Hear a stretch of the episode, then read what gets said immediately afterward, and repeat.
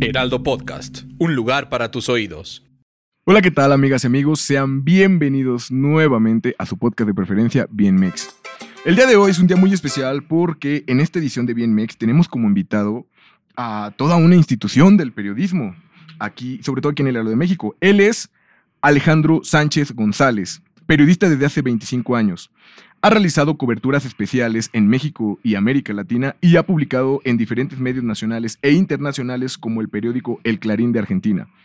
En 2012 ganó el premio alemán de periodismo Walter Reuters por un perfil titulado El Vidriero, publicado en la revista internacional Gato Pardo, donde abordó la vida del exgobernador del Estado de México, Erubiel Ávila. También es autor del libro Las Mieles del Poder, un retrato íntimo de la política mexicana y editor del libro 19 edificios como 19 heridas, ¿por qué el sismo nos pegó tan fuerte? Ha participado en proyectos de cine como los documentales Voces de Guerrero y La Ley del Monte, para los que realizó el guion y la investigación. Actualmente escribe la columna Contra las cuerdas en el periódico El Heraldo de México, donde aborda temas sociales y de política nacional. Y es conductor del informativo Fin de Semana del Heraldo Radio con cobertura nacional. Bienvenido Alejandro, ¿cómo estás? Muchas gracias, qué encantado de estar con ustedes en esta oportunidad para platicar de temas que pocas veces suelo platicar y que hoy le doy un giro a la política para entrar a la vida de un personaje interesante. Sí, no, muchísimas gracias este, por, por acompañarnos en este espacio y pues qué, qué honor poder estar aquí compartiéndolo. Gracias, Osma.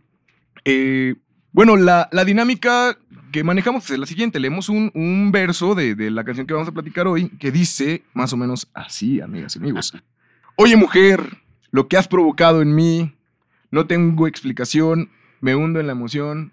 ¿Qué sucede? sucede. Esta canción es nada más y nada menos que del famosísimo ingeniero aeronáutico Edmundo Gómez Moreno, mejor conocido como Raimix. Raimix, pues, eh, es egresado del Instituto Politécnico Nacional, originario de San José El Vidrio del Estado de México y trabajó durante mucho tiempo en, en la NASA. Eh, él es creador del famosísimo género de la electrocumbia, que es una combinación, como él mismo lo dice, de lo moderno con lo tradicional. ¿Cómo ves este, este concepto que él, que él maneja del electrocumbia en donde él menciona que esto, que estas primeras notas del electrocumbia sí. nace justamente ¿no? en su estancia en la NASA? ¿Cómo, cómo Oye, seguramente muchas personas que conocen mi perfil dirán, ¿y qué hace Alejandro Sánchez hablando de sus temas? ¿no? La, lo primero que te quiero decir es que yo me declaro como hijo de la Sonora Santanera. Porque mis padres se enamoraron y se conocieron en un toquín allá por los 60s, 70s de la Sonora Santanera. Y soy producto de esa generación cumbianchera, eh, de una orquesta de, de la Sonora Santanera, que luego vino trayendo otros ritmos a la Ciudad de México y que cuando me preguntan qué música te gusta, pues llevo como 30 años no negando la cruz de mi parroquia y siempre diciendo que me encanta la cumbia, aunque antes, hace 20 años, hace 15, en la prepa, en la universidad, pues no me bajaban de naco, ¿no? Así me lo decían. No es una palabra que yo use, pero es una palabra que escuché muchas veces cuando expresaba mis gustos musicales junto con el rock alternativo y el rock para muchos fresa, eh, pero la cumbia ha sido un género que siempre ha estado en mi vida desde que soy niño y que he visto cómo ha evolucionado en la Ciudad de México. Soy de un lugar de las orillas de la Ciudad de México que se llama Tláhuac, donde eh, funciona a base todavía, incluso todavía, de usos y costumbres. Cuando mi papá murió, no lo podíamos sepultar porque no encontrábamos eh, todos estos talones donde las mayordomías pasaban casa por casa para hacer las fiestas patronales y que él siempre cooperaba para que se pudieran llevar a cabo. Las tenía tan bien guardadas cada talón de cada seis meses que se llevaba a cabo la feria, que hasta que removimos cosas de la casa, salió una cajita de zapatos con todos estos talonarios y cuando se la entregamos a la mayordomía, pues aceptaron que mi papá pudiera tener sepultura en el panteón del pueblo, de la comunidad. Entonces, uno de mis mejores amigos siempre fue cantante de grupos moleros, le llaman. ¿Por qué moleros? Porque en el barrio, en las comunidades, se le llama así a los grupos que amenizan bodas, 15 años, porque en las fiestas dan mole con arroz. Entonces yo siempre tuve impregnados los sonidos de la cumbia y medio he leído un poquito. Una de las rolas de la cumbia que más me gusta es la cumbia de los pajaritos, que es a base de sonidos, ni siquiera hay voz y he venido como siguiendo la cumbia desde entonces. Entonces de pronto, como en el año 2015, escuché una rola que para mí era un parteaguas en la cumbia tradicional por todos estos ritmos que tú ya comentas. Y me dije, ¿quién es ese cuate que está tocando eso? Y cuando descubro la canción un poquito, el origen, había muy poquita información todavía. Pero una de las cosas que me llamó la atención es que no era un músico de origen. El protagonista de esta rola que significaba un antes y un después en la historia de la cumbia. Era un cuate súper estudiado, jovencito. Era como un niño genio que dentro de cinco de su generación había sido distinguido por la NASA y había decidido llevárselo a los Estados Unidos para meterlo a un laboratorio porque este cuate traía una investigación que estaba haciendo de que supuestamente él simulaba junto con un grupo de amigos suyos o compañeros que iba a lanzar un nuevo satélite al espacio. Cuando los visores de la NASA lo observan, dicen vente para acá y se lo llevan a los Estados Unidos y está en una serie de proyecciones y de, pues, en un laboratorio de ingeniería aeronáutica, cuando él en sus tiempos libres, pues decide que tiene que hacer otras cosas o se va a volver loco. Y entonces aquí hay una gran conexión, que es la que me conecta a él, aunque de otra manera. Que su papá era integrante de un grupo de música molero. Y yo tenía mucha cultura de la música regional mexicana por gusto propio, por la historia de mis padres y por la historia de mi mejor amigo de la infancia, que empezó a cantar desde los ocho años y que a los 17 ya cantaba en un grupo molero que amenizaba bodas 15 años y a cuyas fiestas o toquines, no podía faltar su amigo Alejandro Sánchez. Ahí inicia todo mi contacto con Remix, inicialmente. Y luego digo, quiero conocerlo, ¿dónde está? Pero todavía no estaba en México. Me llevó un rato hasta hace un año que pude contactarlo, platicar con él y hacer lo que nunca hago, declararme fan de alguien. Entonces, em, fue importante para mí la entrevista que le hice porque pude preguntarle cosas, respuestas que yo todavía pues no tenía eh, con una claridad o que simplemente pues no tenía de lo que había leído de él porque poco a poco se fue dando, se fue dando como fue fluyendo la información y poco a poco, poco a poco fui conociendo de él. Pero había muchas lagunas y yo dije, yo quiero conocerlo, quiero entrevistarlo, quiero declararme fan de él y sobre todo por esta dualidad del personaje, por lo que significa eh, sus ritmos, porque quienes conocemos un poquito de esa música, sabemos que son ritmos callejeros, ritmos del tianguis, del mercado, eh, de una ciudad, llevados a a la música y dije, pero al mismo tiempo es un científico. Y entonces, ¿qué va a pasar con él después de Oye Mujer? Porque va a tener ahora dos caminos y, y tendrá que elegir uno.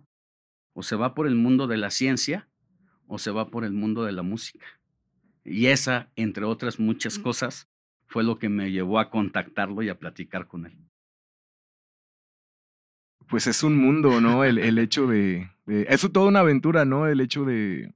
Tan solo de, de hablar de él y también de su, de su historia, ¿no? Todo lo que, lo que le ha tocado vivir desde.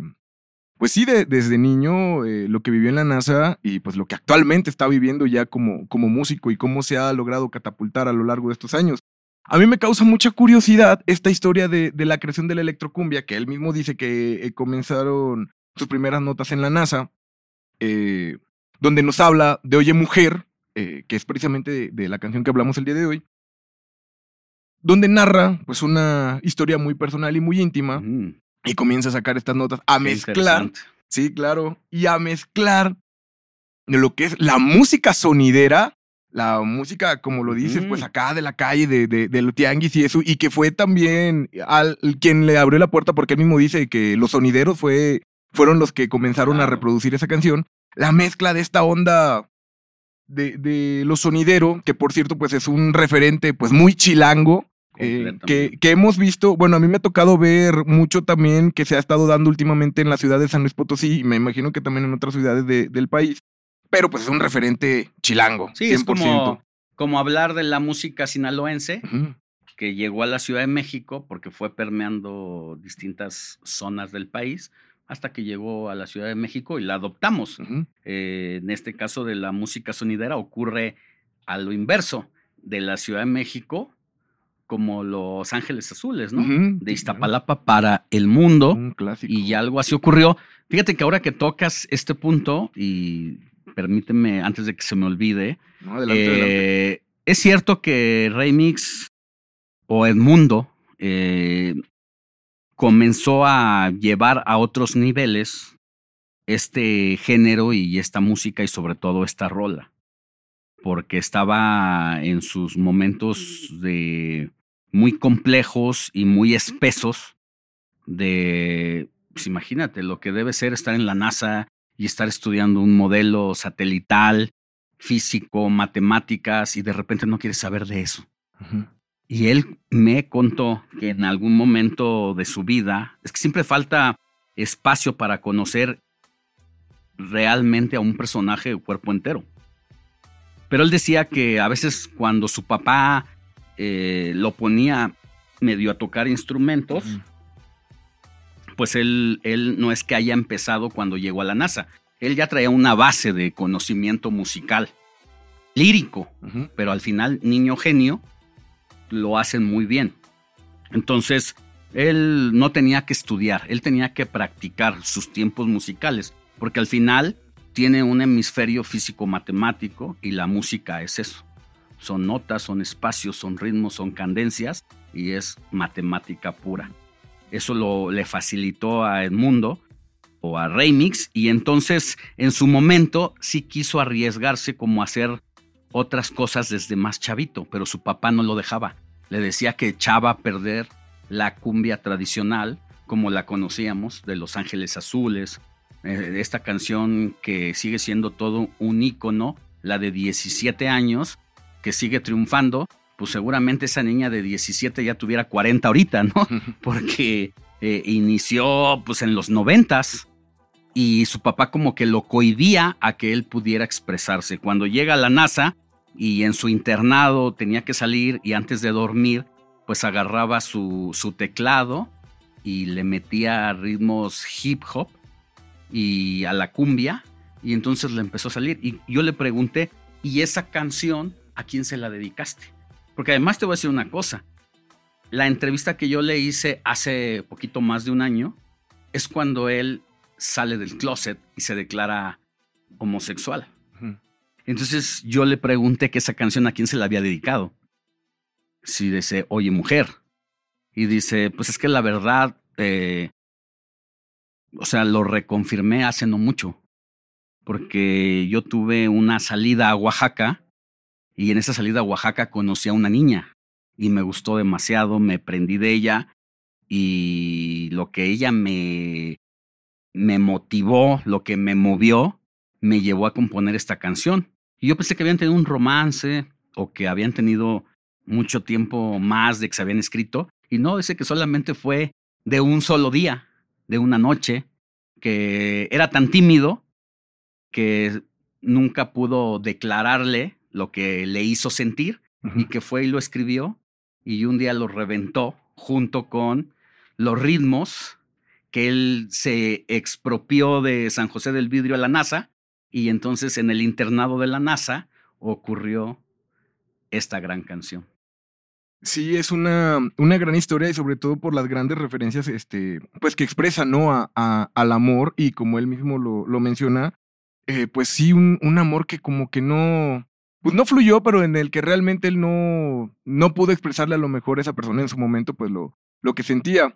Eh, esto junto con los ritmos de, de, la mezcla de lo sonidero y lo electrónico pues hacen un conjunto eh, muy bonito, ¿no? Que hace inclusive, y aquí lo hemos platicado muchas veces, eh, pues que lleguen ¿no? al radar de las instituciones. ¿A, qué me refiero con esto?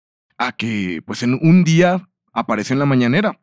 Eh, hemos platicado aquí, eh, ya entrando un poquito dentro del contexto político, que el presidente Andrés Manuel López Obrador, tras algunos cuestionamientos sobre su opinión de este asunto de los corridos bélicos, que ha dado mucho de, de qué hablar pues, en estos últimos tiempos y sobre todo para este podcast, él menciona que no van a censurar nada, eh, prohibido prohibir, pero que sí es muy importante ofrecerle a los jóvenes una alternativa musical para que los jóvenes ya escuchen otra cosa ajeno a la violencia, ajeno a la guerra, ajeno a, todo lo que haga apología del delito.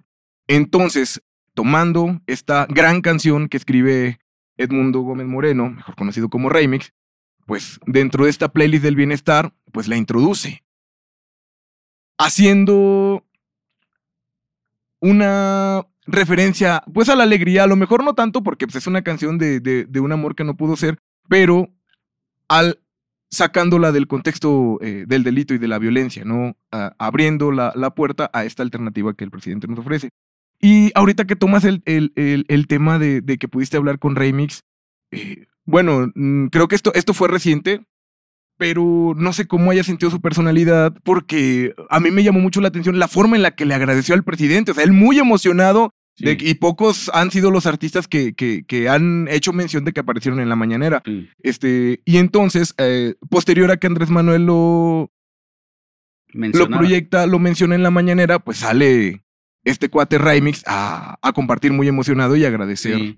Yo creo que, su mención yo creo que uno de los puntos relevantes de Remix y que no se le ha dado el reconocimiento, ahora porque también ha batallado mucho para poder em, proyectar otras rolas después de Oye Mujer, y mira que tiene bastantes, pero creo que no lo ha logrado.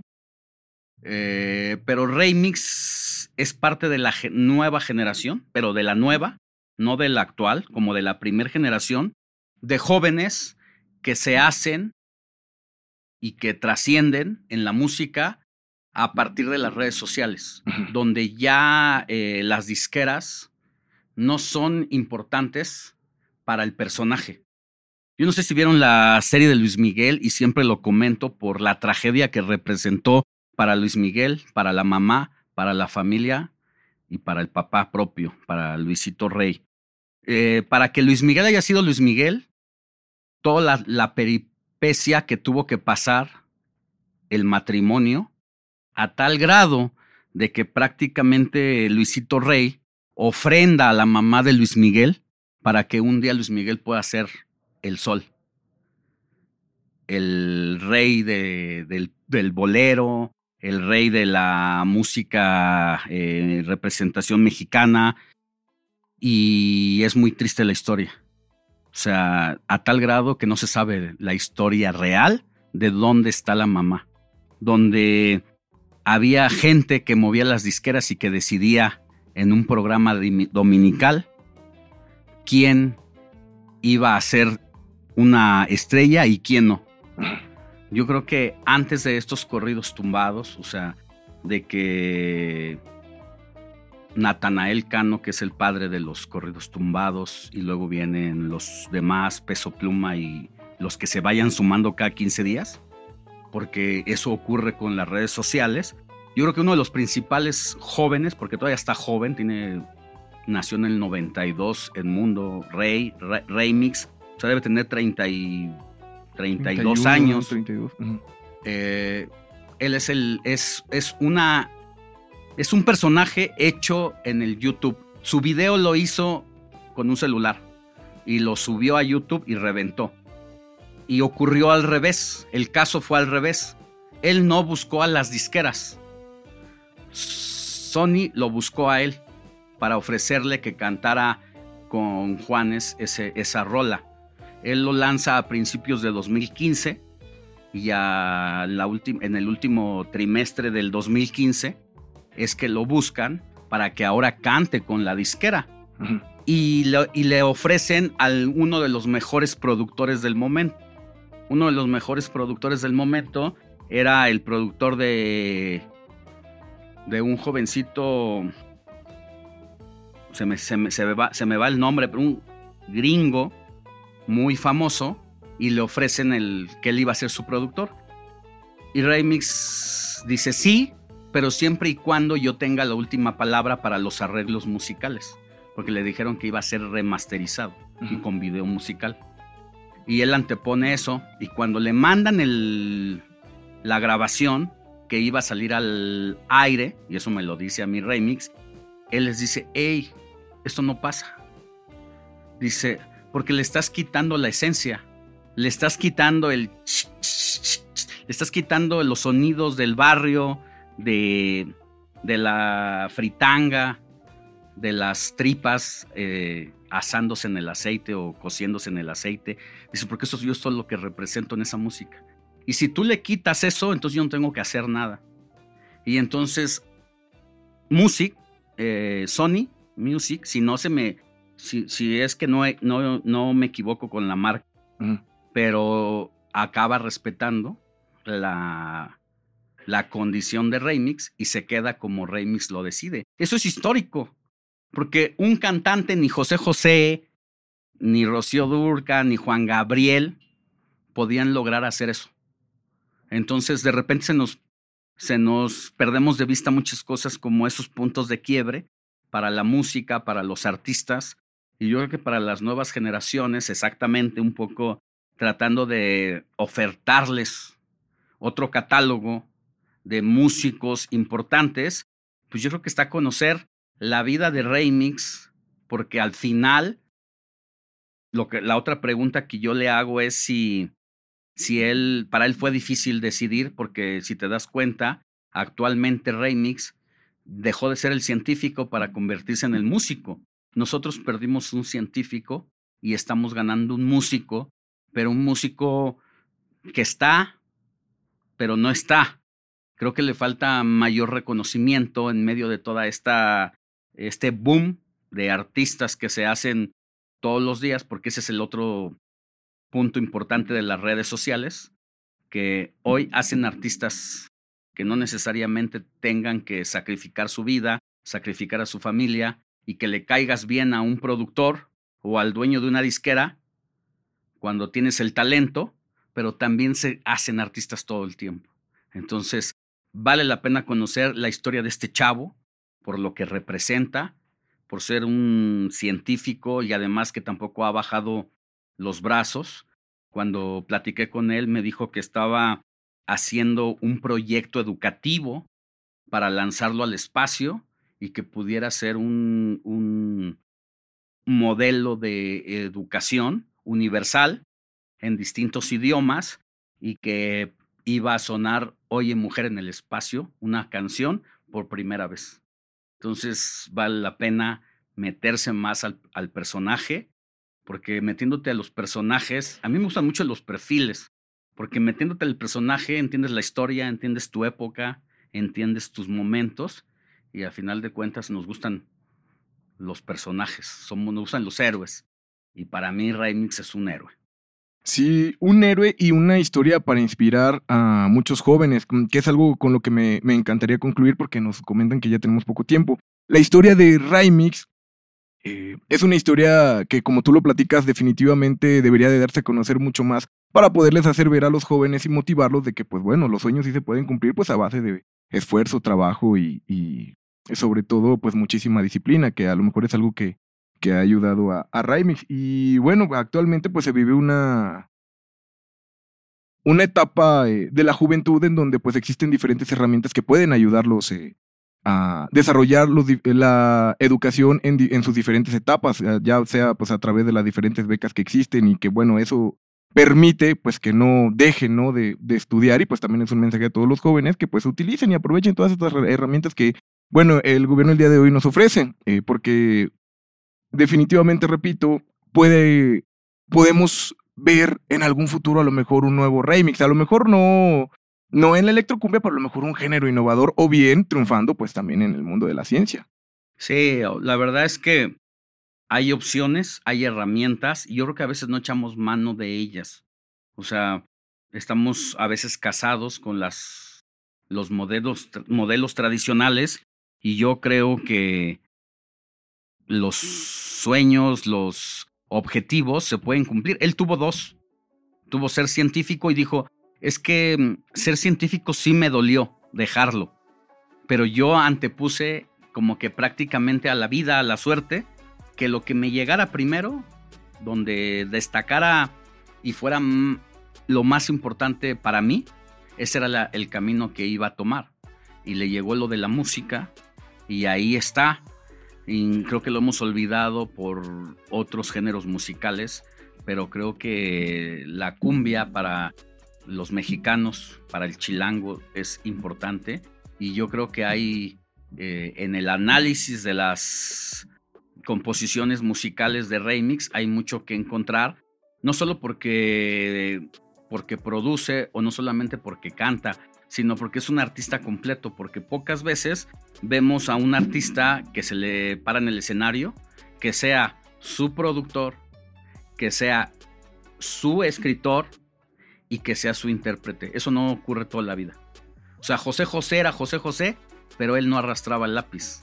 Él cantaba solamente y lo hacía muy bien porque las canciones que elegía reventaban y cuando no estaba convencido con una canción no la escogía. Ese es un gran atributo a una voz, a un personaje.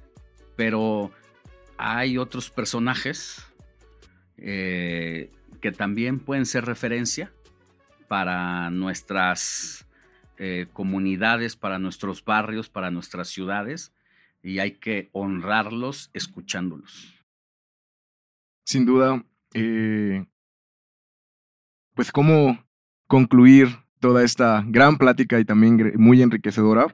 Pero sí, no queda más que definitivamente pues seguir eh, construyendo pues este legado, ¿no? De los grandes referentes de, de, la música que nos han pues abierto las puertas, sobre todo abrazado, ¿no? Cuando más lo, lo hemos requerido eh, en los diferentes géneros, porque también no, no es nada más este como en la letra, ¿no? De un consuelo o algo que nos pueda ayudar, sino también pues a través del baile, que, tal es el caso de la cumbia, que pues nos ha ayudado pues a expresar diferentes cosas, ¿no? Claro.